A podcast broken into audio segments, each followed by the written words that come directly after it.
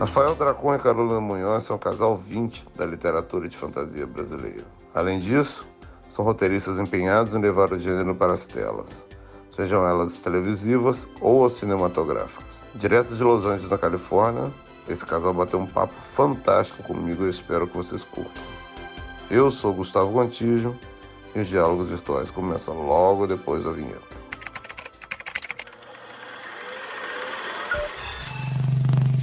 Diálogos virtuais.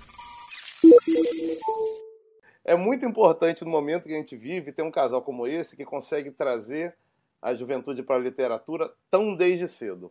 É, Porque hoje em dia é muito difícil, a gente sabe como é difícil botar as pessoas para ler e para se concentrar num livro. É, numa, numa, qualquer, acho que hoje em dia até revista está valendo para fazer as pessoas ler, né? E, e, e, qualquer revistinha assim. Mas assim, esses dois criam uma paixão e, tenho certeza que com lendo a gente só consegue fazer um país melhor. Primeiro assim, a gente fica muito feliz de ouvir essas palavras suas e realmente é, essa é a parte mais gratificante do nosso trabalho. As mensagens que a gente recebe são muito fortes, sabe? Porque a gente coloca muito da gente nas histórias. Inclusive, quando nós vamos nos apresentar aqui no, nas reuniões aqui, aí a gente fala do nosso trabalho no Brasil, a gente explica sobre a paixão que o brasileiro tem, que é uma paixão totalmente diferente, é, não só do americano, do resto do mundo, né? Você você sabe bem, a nossa Comic Con é diferente da Comic Con de qualquer outro lugar do mundo, e, e eles sabem disso. E a gente comenta sempre também que, assim, a, a, minha teoria de que deu certo porque a gente usa a fantasia como metáfora de, das coisas que a gente passou na vida. A Carol lidou com depressão, lidou com tentativa de suicídio na família, lidou com uma série de questões que ela coloca nas histórias dela. As fadas dela não são é só a Férica, que é um pouco mais. Sim, mesmo assim, animada. do meio pra frente desanda, é, né? Mas as fadas dela são dark, porque ela bota, ela foi gótica, tá? É, não parece hoje em dia, né? Hoje ela parece uma Barbie. Mas... Hoje eu tô de preto, ó. É. O Dragão Jeter, ele é o principal, minha principal série. É né, uma série de, baseada nos contos de fadas que eu cresci lendo, foram as histórias que me ensinaram a ler. Uhum. Eram uns livros de capa verde, capa dura que tinham, e eu ficava relendo, lendo e relendo quando eu era pequeno, então eu usei isso de criar esse mundo imaginário em que a, o imaginário coletivo dá formas às lendas, às nossas, né, as nossas fantasias, eles continuam vivendo lá. Então, tudo que a gente acredita aqui, desde a história de uma chapeuzinho vermelho, qualquer coisa, uhum. os deuses, a gente acredita, tudo toma forma lá e eles ficam vivendo, se conhecendo e história deles. E aí a trilogia mudou a minha vida. E, e Dragões de Éter 4. E aí, por 10 anos, ficou essa coisa, né, do Dragões de Éter 4 era sempre as maiores perguntas que existiam em eventos. Hum. Quando que sai Dragões de Éter 4 e quando a gente teria a Fada Dragão, que seria nosso filho, aí, o filho, né? E é. aí, 2020 veio com. Vieram os dois. Todos é, os convidados que vêm aqui, eu peço para trazerem uma entidade, porque a gente tem que lembrar nesse momento também das pessoas que estão precisando de, ajuda aí fora. E é muita, muita gente que está precisando de ajuda. A Rafa e a Carol trouxeram para gente o GRAAC, que, que ajuda crianças com câncer. Você quer falar um pouquinho mais? Vocês querem falar um pouquinho do que, que é o GRAAC, exatamente? Tem uma, uma história com o GRAAC já, assim, antes até de eu conhecer a Carol, já fazia eventos que eram, né, arrecadavam coisas para eles no evento. Uhum. Mas aí, o que aconteceu que eu tenho um livro chamado Coletor de Espíritos. Sim. E aí ele foi lançado, acho que ano, dois anos atrás. Dois anos atrás. Rafael perdido Mais, no mundo três? faz uns três, quatro Nossa, anos. Já, já, já me perdi aqui. Mas ele foi lançado, ainda mais o e-book, né? Que o e-book ficou Sim. um ano, verdade. É que... Isso que faz a pandemia, a quarentena, gente. Seu cérebro não funciona mais direito. Não funciona, não funciona. O de Espírito, ele foi lançado primeiro como um e-book exclusivo, porque tem um, tinha um leitor que ele tinha 12 anos, 13 anos. Uhum. E aí ele faleceu por causa do, do, câncer infantil. Mas antes dele falecer, a, a mãe dele me escreveu pedindo, é uma amiga intermediou, pedindo para eu escrever uma carta para ele. E obviamente foi a carta mais difícil, porque como é que você escreve uma carta para uma criança que está com câncer terminal? Uhum. Mas eu fui, eu fiz a carta. Essa carta vem no livro até, e eu também li no Rapadura Cast do A Culpa é nas Estrelas, que a gente recebeu mensagens muito emocionantes também. E aí eu converso com eles sobre isso, sobre a diferença entre o mundo da ficção e o mundo real, e o que significa ser, ser herói no, no, no, mundo de ficção e o que é ser herói no mundo real. Hum. E aí, depois a família me contou que foi, foi muito impactante para eles também, não só para né, ele, mas para a família em si, aquela carta. E ela contou sobre como ele até ganhou uma melhora, ele teve uma, um tempo, um período de melhora ali naquele momento. Então, quando isso aconteceu, eu virei para a Roupa, né, que que estava publicando a, a, o Cemitério de Dragões, falei para eles, ó, eu tenho esse livro aqui, é, eu gostaria que vocês publicassem como um e-book exclusivo, porque vocês não vão ter custo de impressão, vocês não precisam fazer nada nesse momento, né, né além, da, além da publicação. Uhum. Eu queria que vocês lançassem e que 100% dos meus direitos autorais fossem para o Graak, em homenagem ao, ao Felipe, que é, que é esse menino, né? Olha. Aí a empresa topou e eles decidiram também, ah, então a nossa parte também vai. Aí, beleza, eu fui ler o livro, reli, reli o livro e tal. Quando eu terminei de, de reler, eu preparei o e-mail para mandar o original para a Rocco. Aí, sem brincadeira, eu terminei o e-mail, anexei o, o arquivo. Hum. Aí, antes de enviar, eu abri o Facebook. Quando eu, quando eu abri o Facebook, ficava uma mensagem da mãe dele, hum. da mãe dele informando que ele tinha falecido. Oh. Naquele exato momento em que eu terminei o livro e estava anexando para mandar, como se fosse um ciclo, sabe? Olha. Aí, aí eu voltei, eu abri o livro de novo, eu fui na dedicatória, eu coloquei para o menino Felipe por ter coletado meu espírito. Olha. E aí, dedicado para ele. Sim. Então, por isso já, isso já gerou então mais uma conexão com o Grac que eu já tinha, né? Aí teve um evento que ela apareceu, né, no, Sim, lá com, com o cinturão do, que o Weidman ganhou do Anderson Silva, que o Dana White deu para ele quando eles vieram no Brasil, tal, né, deu para ele, foi, foi, bem bonito. E aí no ano passado, meu aniversário do ano passado, exatamente um, ano, ano atrás, atrás, teve o campeonato de Fortnite, que eu podia também escolher uma, uma entidade. Uhum. E aí eu escolhi o Graak. Que foi até muito bacana, que era um evento americano e todo mundo estava escolhendo é, várias é, entidades é, aqui dos Estados Unidos e aí acabou que eles abriram para poder também escolher uma no Brasil. E aí o Rafa Pochi escolheu o Grau. Pois é. E aí eles acabaram ficando em quarto lugar lá no, no campeonato. Não, o campeonato Fortnite foi a loucura. E levaram 90 mil. É, a gente arrecadou 90 dólares. mil dólares. Aí multiplica isso por real.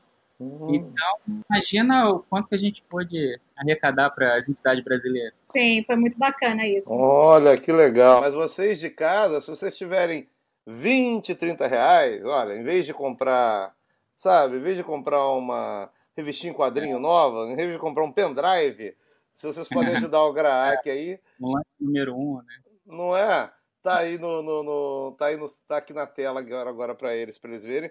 No, no site para quem doar.com.br tem todas as entidades idôneas desse país. A Globo reuniu eles é, por região geográfica. Então, por exemplo, eu quero doar para alguém no Piauí, eu quero doar alguém para Pernambuco. Você pode achar por, por estado, por cidade.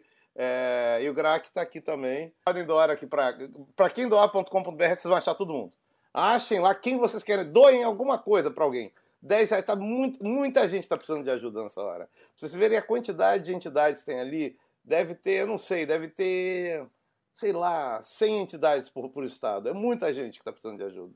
É, então, por favor, é, lembrem-se, lembrem-se de ajudar quem está precisando nesse momento. A gente aqui é muito interessado na origem dos super-heróis, entendeu? Aqui é como se fosse o número um da revista de super-heróis. A gente gosta, adora saber aquele número da revista, como é que os super-heróis ganharam, ganharam poderes aqui. Então, assim, é, é...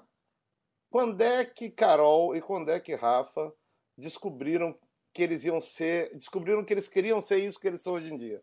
Quando é que Carol é. e Rafa falaram, qual foi o dia, o momento que eles chegaram e falaram assim, eu vou escrever para viver. Eu quero escrever e é disso que eu vou sobreviver. Como é que aconteceu isso? O que vocês fizeram para implementar isso na vida de vocês? Bem, comigo o que aconteceu é que assim, eu sempre fui uma, uma garota que sofreu muito durante o período de colégio, até faculdade. Oh. Eu sempre fui aquela pessoa meio excluída da turma, que não tinha tantos amigos, ou que era zoada pelos gostos excêntricos e diferentes, que hoje em dia é cool, ser, é, é cool descolado ser nerd, mas na época não era. Uhum. Então, eu também era gótica, então eu era a pessoa diferente na, ao redor da minha comunidade. Então, quando eu estava no colégio, é, a minha atividade principal era, na hora do intervalo, ir para a biblioteca e comer meu lanche lá, porque eu sentia que eu não pertencia ao grupo de pessoas daquele colégio. E era um colégio até católico e eu gótica, então chamava muita atenção. E a... Chama atenção em qualquer lugar que você entra. Olha, até hoje. E aí acontece que é, existe uma aposta, na época, uma menina notou que eu ia para a biblioteca uhum. e eu nunca li os livros, eu só ficava escondida naquele local. E ela duvidou que eu fosse capaz de ler um livro durante uma semana. Uhum. E aí eu pensei, nossa, se eu não ler esse, esse, um livro para ela, além de ser taxada como esquisita, eu vou ser taxada de burra também no colégio, né? Uhum. E eu aceitei a aposta e foi nesse dia que me apresentaram Harry Potter e a Pedra Filosofal. Então, no final daquela semana, eu tinha lido os quatro livros que existiam da série na época. Olha! Completamente apaixonada. Meu Deus do céu! nem... Rafa, mostra aqui, olha. Os quadros aqui atrás. Olha ó. aí, olha aí. Nem dormiu, né? Peraí, foram quatro livros em uma semana, foi isso? Sim, porque na época Meu ainda não Deus tinha a série completa, né? Eu tinha 11 é. anos, muito tempo atrás. Ela ganhou artista brasileiro. Olha só! Olha! É, é, e, mas se, tinha... se, tivesse a série completa, você leria a série completa em uma semana? Eu acredito que sim, porque esse negócio meio que me consumiu e tudo que eu queria aprender e saber sobre vida, amizade, bem e mal, família, todos os conceitos que eu precisava naquela época, tá ouvindo de alguém, eu ouvi naquele livro. E me despertou uma, uma paixão de tipo, nossa, palavras podem modificar uma vida. Então, a partir daquele momento, eu me tornei escritora de fanfic de Harry Potter. Eu nem sabia realmente o que eu estava fazendo, eu só sei que eu criava minhas próprias histórias. Uhum. E teve um dia, com mais ou menos é, 15, 16 anos, eu acho que 15 anos, que eu estava numa fase muito difícil, ainda sofrendo muito bullying, passando por depressão, em que uma noite eu pensei, ok, se existe algum tipo de força superior nessa vida, ou que me deu uma luz, ou que me tire dessa situação que eu estou, porque eu não estava aguentando mais. Uhum. E quando você é muito jovem, tudo isso está acontecendo na sua mente, parece que pesa ainda mais, né? Uhum. E naquela noite eu tive um sonho com uma fada muito linda, com toda uma história de amor. E no dia seguinte, em vez de escrever a fanfic que eu estava escrevendo de Harry Potter, eu escrevi o que foi o primeiro capítulo do meu primeiro livro, A Fada. E aí foi o momento em que eu realmente terminei aquele livro e pensei, nossa, é, é isso que eu quero fazer da vida. Eu quero escrever, eu quero me tornar uma escritora. Então, toda a minha jornada começou mais ou menos ali com 15, 16 anos, escrevendo a fada. E até um, um detalhe legal da, da tua história é que a, aquela menina que fez a aposta, ela até hoje te acompanha, Sim, né? Sim, acompanha. Ela foi em algum evento? Já, já foi em evento, Não, já. Evento. Olha, que legal. como é que é o nome dela? Dá o um nome dela, vai que ela está aqui hoje. Ela, sim, olha só você botando as coisas no ar.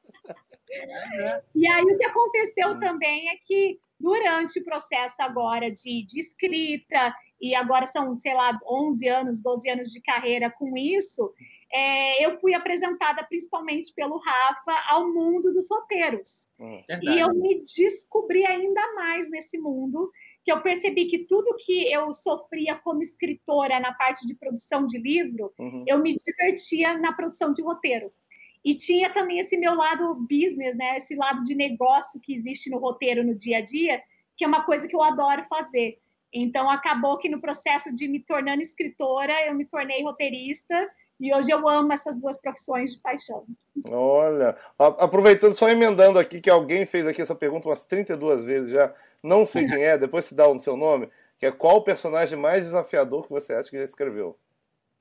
Desafiador? Hum.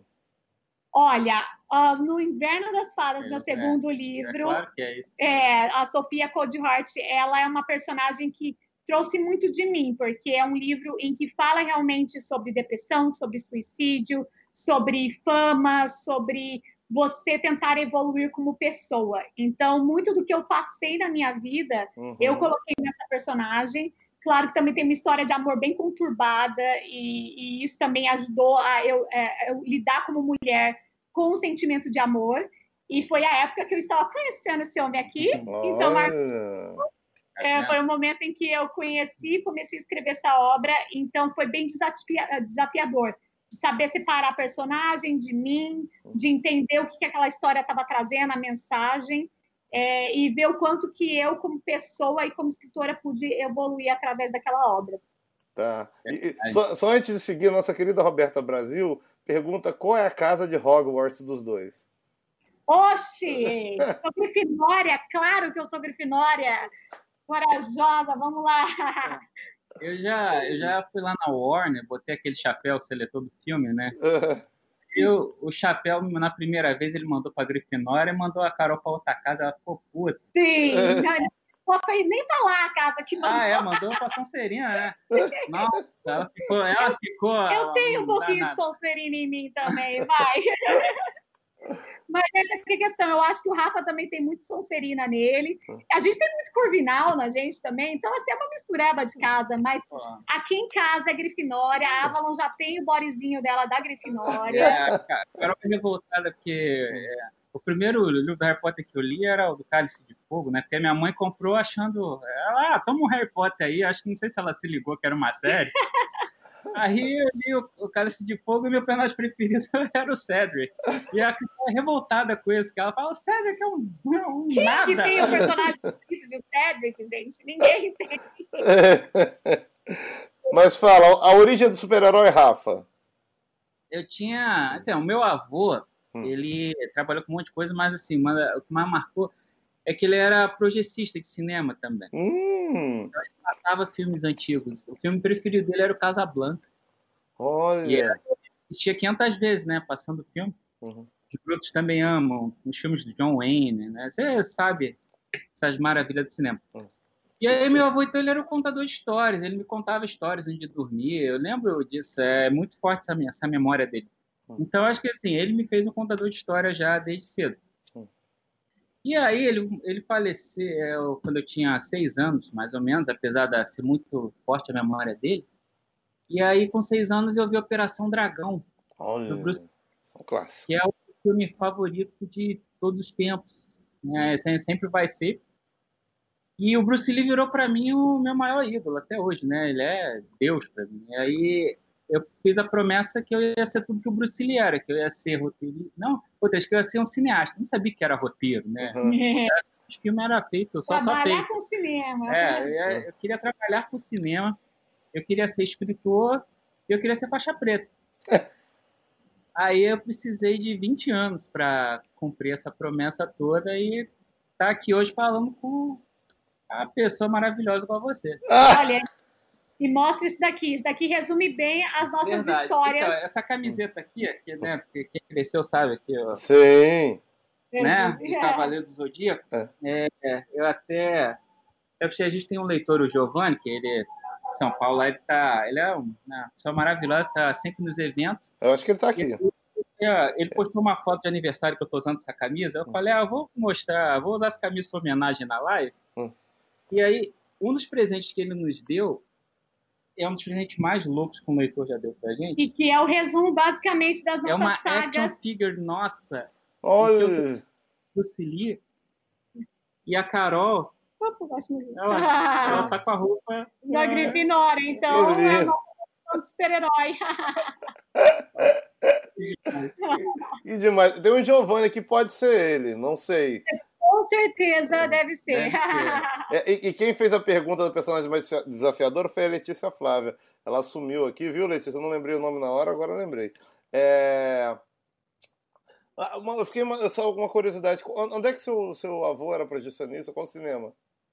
Era no Rio, né? A gente morava na Estácio de Sá, hum. né? na época, uma, uma barra pesada, tinha, tinha o presídio lá funcionando, né? Tinha. Hum. É, eu vim, no, na verdade, eu vim numa origem bem pobre, né? A, o meu avô, ele chegou a morar com a minha mãe, meus filhos, na linha do trem ali. Nossa. Só que parecia aquele personagem da Vida é Bela, lembra? Sim, o, sim.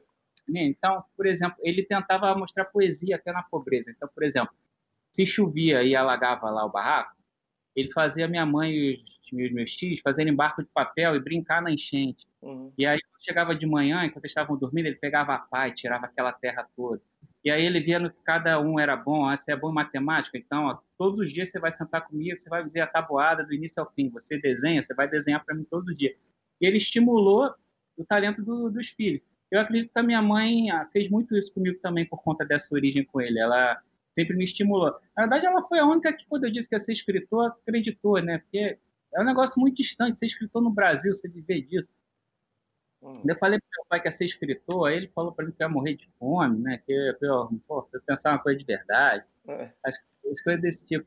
É, aí ficou até, é até marcante uma vez que aí ele, meu pai levou minha mãe no pão de ônibus lá, e aí ele estava ele tava descrente, né? Mas eu entendo ele, porque o meu pai era do Morro do Borel, cara. Como é que eu ia hum. chegar para você é escritor no Brasil? Ele é, pô, né?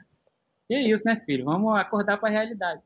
Aí ele falava que ele temia que eu estava lá naquele computador, eu ficava lá escrevendo, ele temia que daqui a cinco anos eu ia estar naquele mesmo computador, daqui a dez anos eu ia estar naquele mesmo, naquele mesmo computador e que ia, ia, ia, ia passar fome. A minha mãe falou para ele que então a gente ia passar fome até eu conseguir. Olha, que bonito. É, sensacional. Coisas desse tipo mudam, a, a, definem muito a vida da gente, né? Então, assim, eu tive esse privilégio de contar, contar com uma pessoa como essa ali na... Além do meu avô, uma pessoa como ela também continuou a criação que meu avô deu para ela.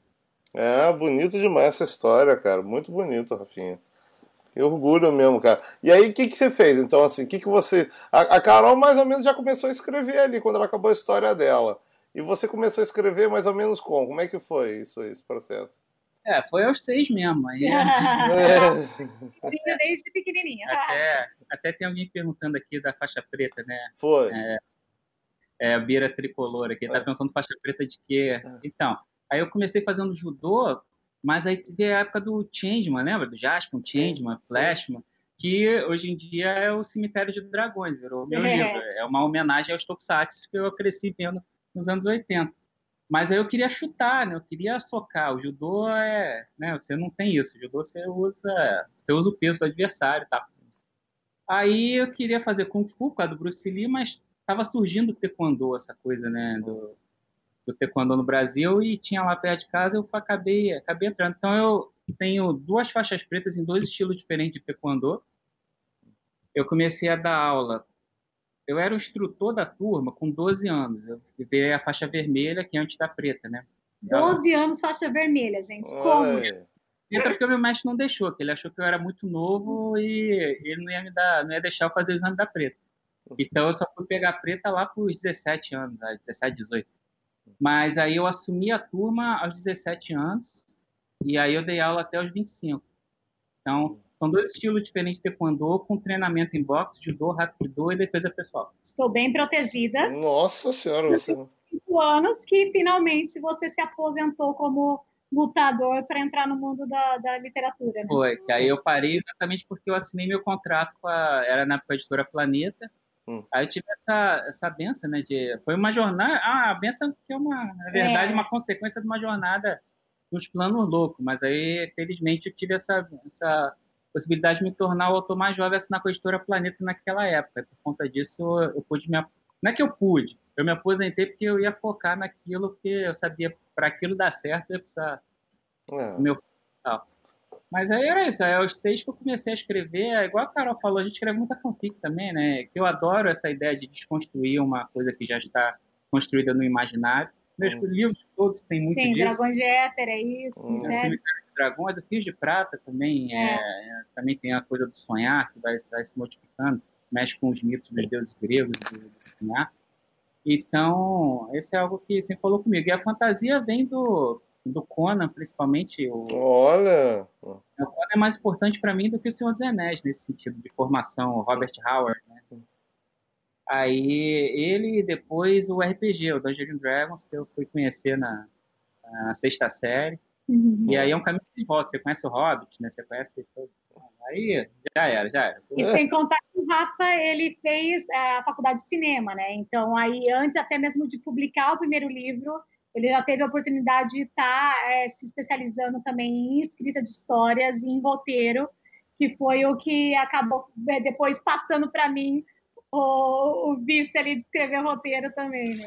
Então, assim, a gente começou aí a trajetória do casal, porque o casal para mim nunca se separa, estão sempre juntos.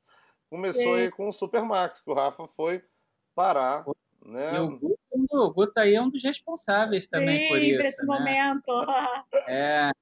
O Supermax foi muito doido. E até reassisti com a, com a Carol. Estamos assistindo essa semana, essa semana, a gente, é, assistiu tudo de novo. Assisti meus episódios lá de novo também, até. Caramba, eu lembrava das falas e tal. Né? Não, isso é sensacional. Um negócio que, querendo ou não, é. já faz um bom tempo. Ele lembrava das falas do roteiro, falando de tipo como, como ele tinha imaginado na cabeça de uma forma falando, como foi o é. ator falando de outra. É muito louco isso. E o, o Supermax, assim, o, o Guto tá, Guto tá aí para exercer, né? Se eu, se eu estiver dizendo alguma coisa aqui equivocada, mas assim, todos os anos da Globo, era que era como é. Você tem o autor da novela, ele é o senhor da, né, o senhor, né, o top, o top do top ali.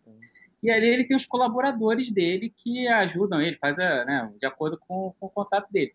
Mas o Supermax foi a primeira vez que a Globo realmente resolveu fazer uma sala de roteiro no, no modo americano, de, de se dizer assim.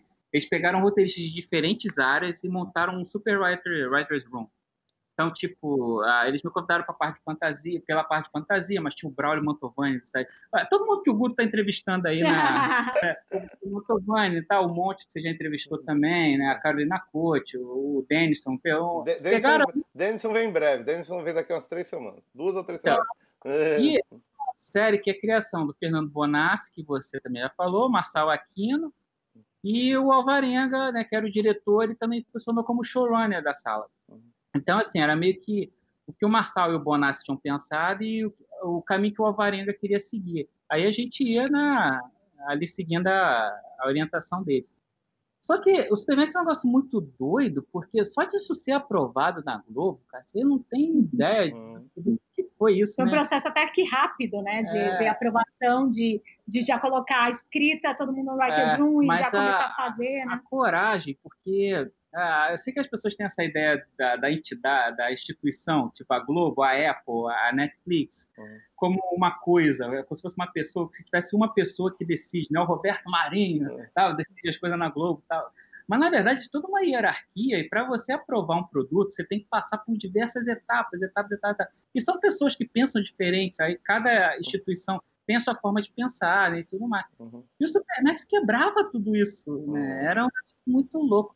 Então, e era um produto diferente que, é, do que estava sendo feito no Brasil na época, né? É, e a sala de roteiro eram pessoas que pensavam completamente diferente.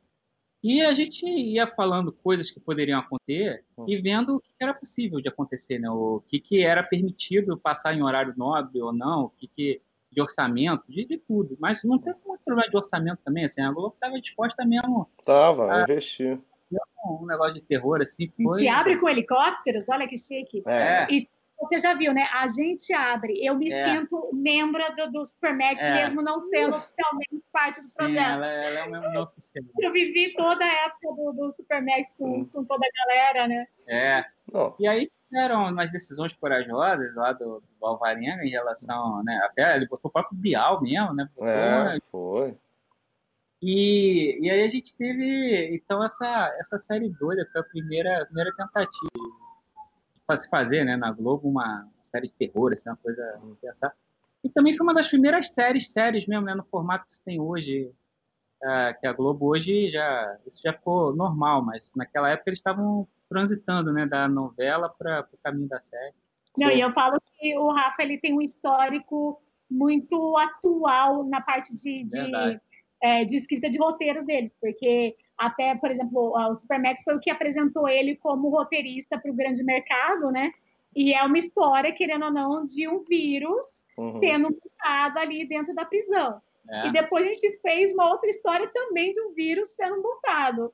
Aí eu falei, o que está acontecendo essa trend toda que agora a gente está vivendo dentro do nosso imaginário, né? Pois é. E, e teve coisa lá que não, não passou, de, tipo, e as coisas minhas do Denison, principalmente, o Alvarenga ficava na sala de roteiro e falava, pô, esses dois aí, se eu não segurar, eles acabam comigo, eu não passo nem na porta. Eu boto, ah, você quer que eu bote na Globo, no horário nosso? Vocês estão de sacanagem. e aí quando eu pegava a versão do roteiro, ele limava algumas, algumas ideias que falava, não, isso aqui é muito pesado, não pode.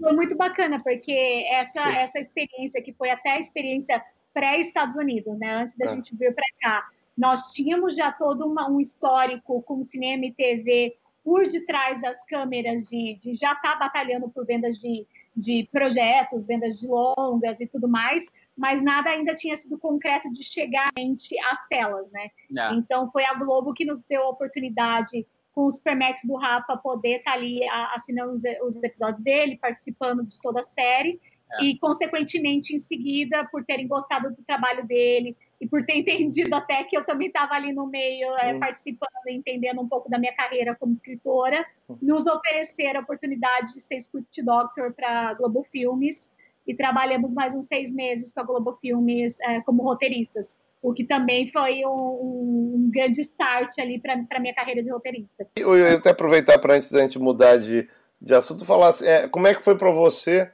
que nunca tinha trabalhado assim em conjunto, aparentemente, como é que, como é, como é que mudou a sua dinâmica no dia a dia? Foi. É... Ah, é, foi tranquilo pelo fato de que a gente, como autor de livro, hum. a gente recebe muita, o que é chamado de notes, né? Hum. A, gente, a gente usa esse termo em inglês até aqui em português. É, eu acho que são as anotações. Não, é, são, opiniões, vamos é, opiniões assim, das pessoas, né? Hum. Porque, assim, você entrega o teu livro, tem um preparador de texto que ele vai, é o que eles chamam que é a hora que o texto sangra, porque volta em vermelho, e, assim, isso acontece desde o do autor do primeiro livro até a J.K. Rowling. Assim, ela recebe o texto dela também em vermelho, sugerindo anotações, é, mudanças. Às vezes, uma frase, o sujeito está na, na, forma passiva e aí passa para formativa. Coisas desse tipo, assim, para ajudar. Ou está muito descritivo, ou está pouco descritivo. Ele, ele dá as opiniões dele. Então, a gente já está acostumado há muito tempo a trabalhar com essas questões da, da volta. E ia lá, a gente entendia que, ainda mais porque quando eu fui fazer cinema, eu tinha essa, essa vontade de trabalhar com modelo americano, um dia, um dia vir para cá, então eu estudei o modelo americano, eu sabia realmente como funcionava a questão de um showrunner e a questão da hierarquia dentro do writer's room. Uhum. Assim, você tem a, a, pessoa que, que comanda, você tem os intermediários, a, né, o, os segundos da sala que eles chamam, que no caso era uma sala e o aço, mas você chama de segunda sala, você tem os médios e você tem os staff. Na, os staff writers, eles estão ali para servir cafezinho se for preciso. É. Sim. Na sala, no, no, modelo americano. E eles só falam se for pedida a opinião deles. Eles sabem que eles estão ali para ajudar, eles não estão ali para dar a opinião deles. Os do, os do médio estão ali para dar opinião quando são solicitados. Uhum. O, já os outros de cima têm o então a gente entendia que o, o Marçal e o Bonassi é, eram os criadores junto com o Alvarenga, o Alvarenga era o showrunner, a gente tinha que seguir o que ele estava falando. Mas o legal era que não tinha censura. O Alvarenga não virava e falava, né, não, essa ideia não. Qualquer ideia que era dita, ele pelo menos pensava sobre no, no que estava acontecendo. E eram pessoas muito experientes, né? E, eu lembro que às era vezes um eu estava. pessoas qualificadas mesmo Nossa, ali. Às vezes eu estava né? Eu lembro que eu olhava pro lado eu via, caraca, o Braulio. O Braulio, um dos meus livros, Filho de Prata, eu dedico pro Braulio Mantovani. Olha! Porque aos 19 anos eu escrevi um roteiro chamado In Your Hands, que era um roteiro sobrenatural, um drama sobrenatural, e eu ganhei um prêmio aqui de Hollywood, da, da American, American Screenwriter Association, eu ganhei um prêmio daqui, e aí, por conta disso, o Braulio convenceu o agente dele na época, na, na CE a ler, que o cara entregou para os agentes do Will Smith. Então, eu pude sair pela, pelas produtoras no Brasil falando, ó, a gente do Will Smith está lendo meu roteiro, você quer ler? Aí a pessoa lia e depois eu passei a trabalhar nas produtoras escrevendo de tudo. Mas o Braulio fez isso só por achar que eu merecia, ele não tinha obrigação nenhuma, é porque ele, ele tinha visto alguma coisa ali. E aí, sei lá, dez anos depois, eu estava na sala, na primeira sala de roteirista com o Braulio na minha frente, e a, e a Carol Cote, né, a esposa dele, a, e a dois filhos Francisco, para todo mundo. Então, é, era um negócio assim, eram pessoas muito experientes. E aí é, ficou fácil de trabalhar. Sim. É, é uma troca de que vocês tiveram de, de energia, criatividade, né? Que todo mundo ali é, é, eram pessoas já tão experientes, cada um em sua área, que, que conseguiram misturar bem no, dentro de uma sala, né? Bate bola. Um lugar para escrever. Minha cama. É, ela é na cama. O meu é no escritório, porque eu não consigo igual a ela. Não. Eu escrevo deitadona. Dia ou noite? Noite. É, sozinho ou na sala de redação? Eu acho que é sozinho, no caso. É, a gente, a nossa sala de redação somos nós, é. mas no bate-bola, né? Na hora de escrita também sozinho. É, eu, eu, da minha parte principalmente. A Carol, se pudesse escrever do meu lado, ela fazia. Uhum. Só que se eu deixar a Carol do meu lado, uhum. aí eu posso estar escrevendo a cena, aí daqui a pouco vem, ai, olha esse vídeo aqui do gatinho no Facebook. É. Ai, pô, não, eu tô aqui no meio da cena chorando, porque ela vai vir, aí eu não faço mais nada. Então eu tenho que, eu tenho que ir pro outro andar mesmo, é porque ficar isolado. É cada um num canto, mas eu no Facebook mandando coisa para ele de 5, 5 minutos. Serializado ou episódio? serializado, acho. É, é, eu gosto mais quando, quando tem a continuação, né? Você vai, hum. você assiste um episódio, aí você tem que entender, pega o gancho e você tem que acompanhar realmente a série. Uhum. Mas o único episódio, acho que é o The Good Doctor que a gente assiste. Que assim, também é serializado, é, mesmo sendo. É, mas ele você pode assistir isoladamente, também, é, então é, é o máximo. TV ou cinema? Se tivesse que escolher só um, acho que cinema, porque foi a minha formação, né? Meu avô passava os filmes lá, tá? o Bruce Lee, é, era um negócio muito forte. Se tivesse escolher só um, ia ser isso. Mas a. Pra mim, mais TV, mais é, série. Pra ela, mais, ela já cresceu muito mais, assistindo muito mais séries do que filmes. É, então, filme, série ou livro? Ah, o livro sempre. É, poxa, você quebra as pernas, mas livro. É sempre melhor, né? O livro, não tem como. A gente cria o nosso mundo ali, né? A gente e o livro foi o que realmente nos transformou como sim, ser sim, humano. O livro a gente não estaria aqui, é, fazendo nenhum nem outro. É. Beatles ou Rolling Stones? O Rolling Stones, porque os Beatles ele era muito certinho, né? Eles seriam o equivalente a uma boy bander hoje em dia, só que né, muito mais, muito mais mas é, ele, então, os Rolling Stones, pelo menos, né, ah, jogava, jogava, batia guitarra no chão e pula, pula pelado no público. Tá? Cazuza é, ou Renato Russo? Renato Russo, né? É, eu cresci também. com a Legião Urbana, tá? O Cazuza não, não, não era muito não da minha, não. É, é. Mas o Legião sabia tudo. É, nossa, Legião. Star Trek ou Star Wars? Star Wars, fácil, fácil. Fomos lá no parque. A última vez na Disney Verdade. foi para conhecer a, a, terra do, do Star Wars. Sim, já vimos o Harrison Ford. Sim. Olha. Marvel ou DC? Aqui nós estamos divididos, né? Que eu sou Marvel. É, é porque né, ela conheceu pela, mais pelo. Né, pelo eu sou os Avengers. né?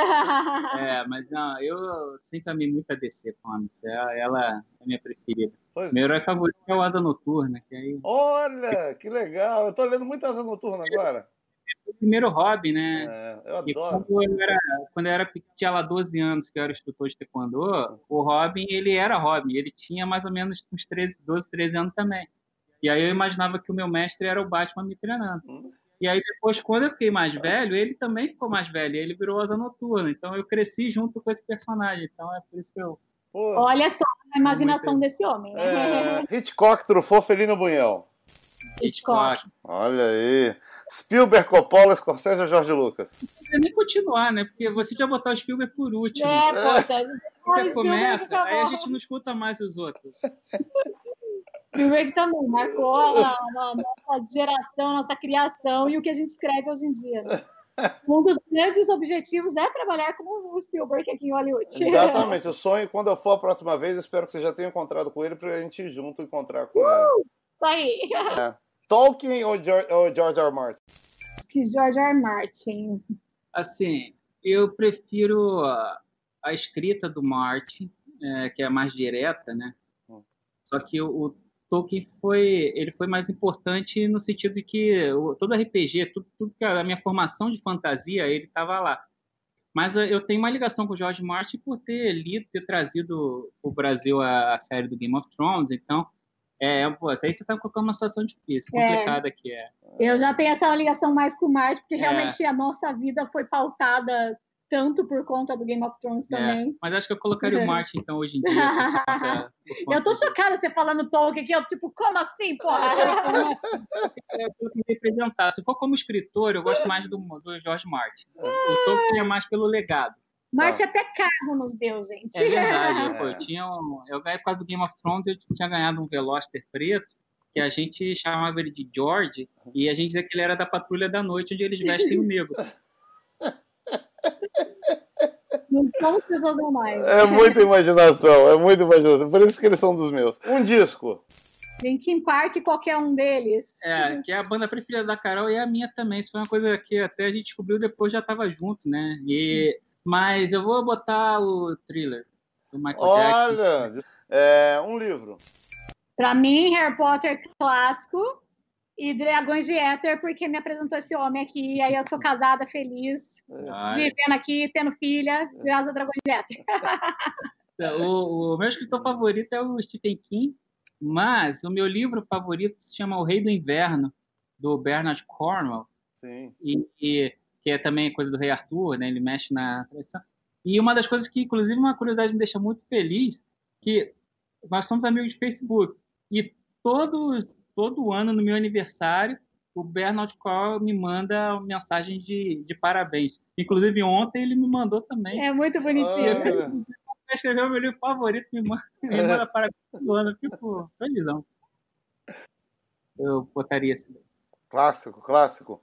Ó, e É. aí, vocês vão assim, a, a, a- a- Deus teve- te deu, deu superpoderes para vocês e uma- eh, mandou vocês escreverem uma série sobre a humanidade.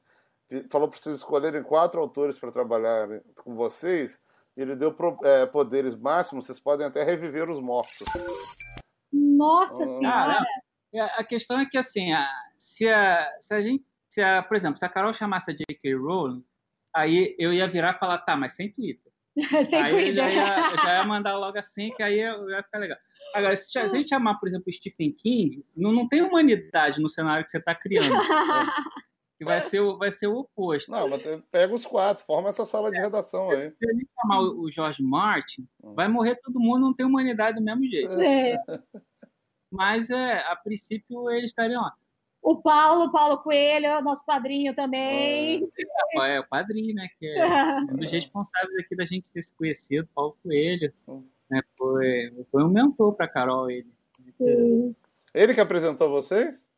É, mais ou menos. É uma história bem complicada, mas o, o- a pessoa responsável por nos apresentar, eu conheci por conta do Paulo. Então, aí o Paulo foi a pessoa que apresentou a gente. É. Olha só, que padrinho, hein? Né? Olha só. É. Tá bom. E aí, a última pergunta que eu dou sempre o crédito para quem inventou, que é o senhor Lázaro Ramos. Se você pudesse escrever a frase final para essa aventura pandêmica que estamos vivendo, qual seria? que eu sempre achei que o mundo acabaria com um ataque zombie Hum. ou É. com uma invasão alienígena e acabou que vai ser por humanos loucos e por vírus. Então, não imaginava isso. Plot twist. É. E eu, como, como começa o, o, o trailer da, da segunda temporada do Escolhido, Lúcia, você vai ter de entrar em quarentena. Sim. Muito bom, obrigado por tudo. Se cuidem, fiquem em casa se puderem. E, né? Usem máscara. Isso, isso. Usem máscara, respeitem os outros. Mesmo se você teve não teve, usa a máscara, porque as outras pessoas ao redor não sabem se você teve ou se não teve. Tem idosos, então se cuidem, fiquem em casa se não puderem. Se tiverem que ir para trabalhar, usem as máscaras. E fiquem com Sim. Beijo Tá grande. Tchau, Beijo, gente. Espero que vocês tenham gostado do nosso episódio de hoje do podcast Diálogos Virtuais. Você pode escutar pelo G-Show ou também nas principais plataformas de podcast. É só procurar por Diálogos Virtuais. No G-Show, além do nosso programa em áudio, você pode assistir aos melhores momentos em vídeo dos nossos diálogos. Tá tudo em gshow.com/podcast. A edição do podcast e dos vídeos é do incrível Chico Couto. A produção do conteúdo no G-Show é do Eduardo Wolff. E para ajudar quem está sofrendo com a pandemia do novo coronavírus, acesse paraquemdoar.com.br. Lá, você se conecta com quem está trabalhando para combater e prevenir os impactos dessa doença na vida dos brasileiros. Até a próxima. Saúde.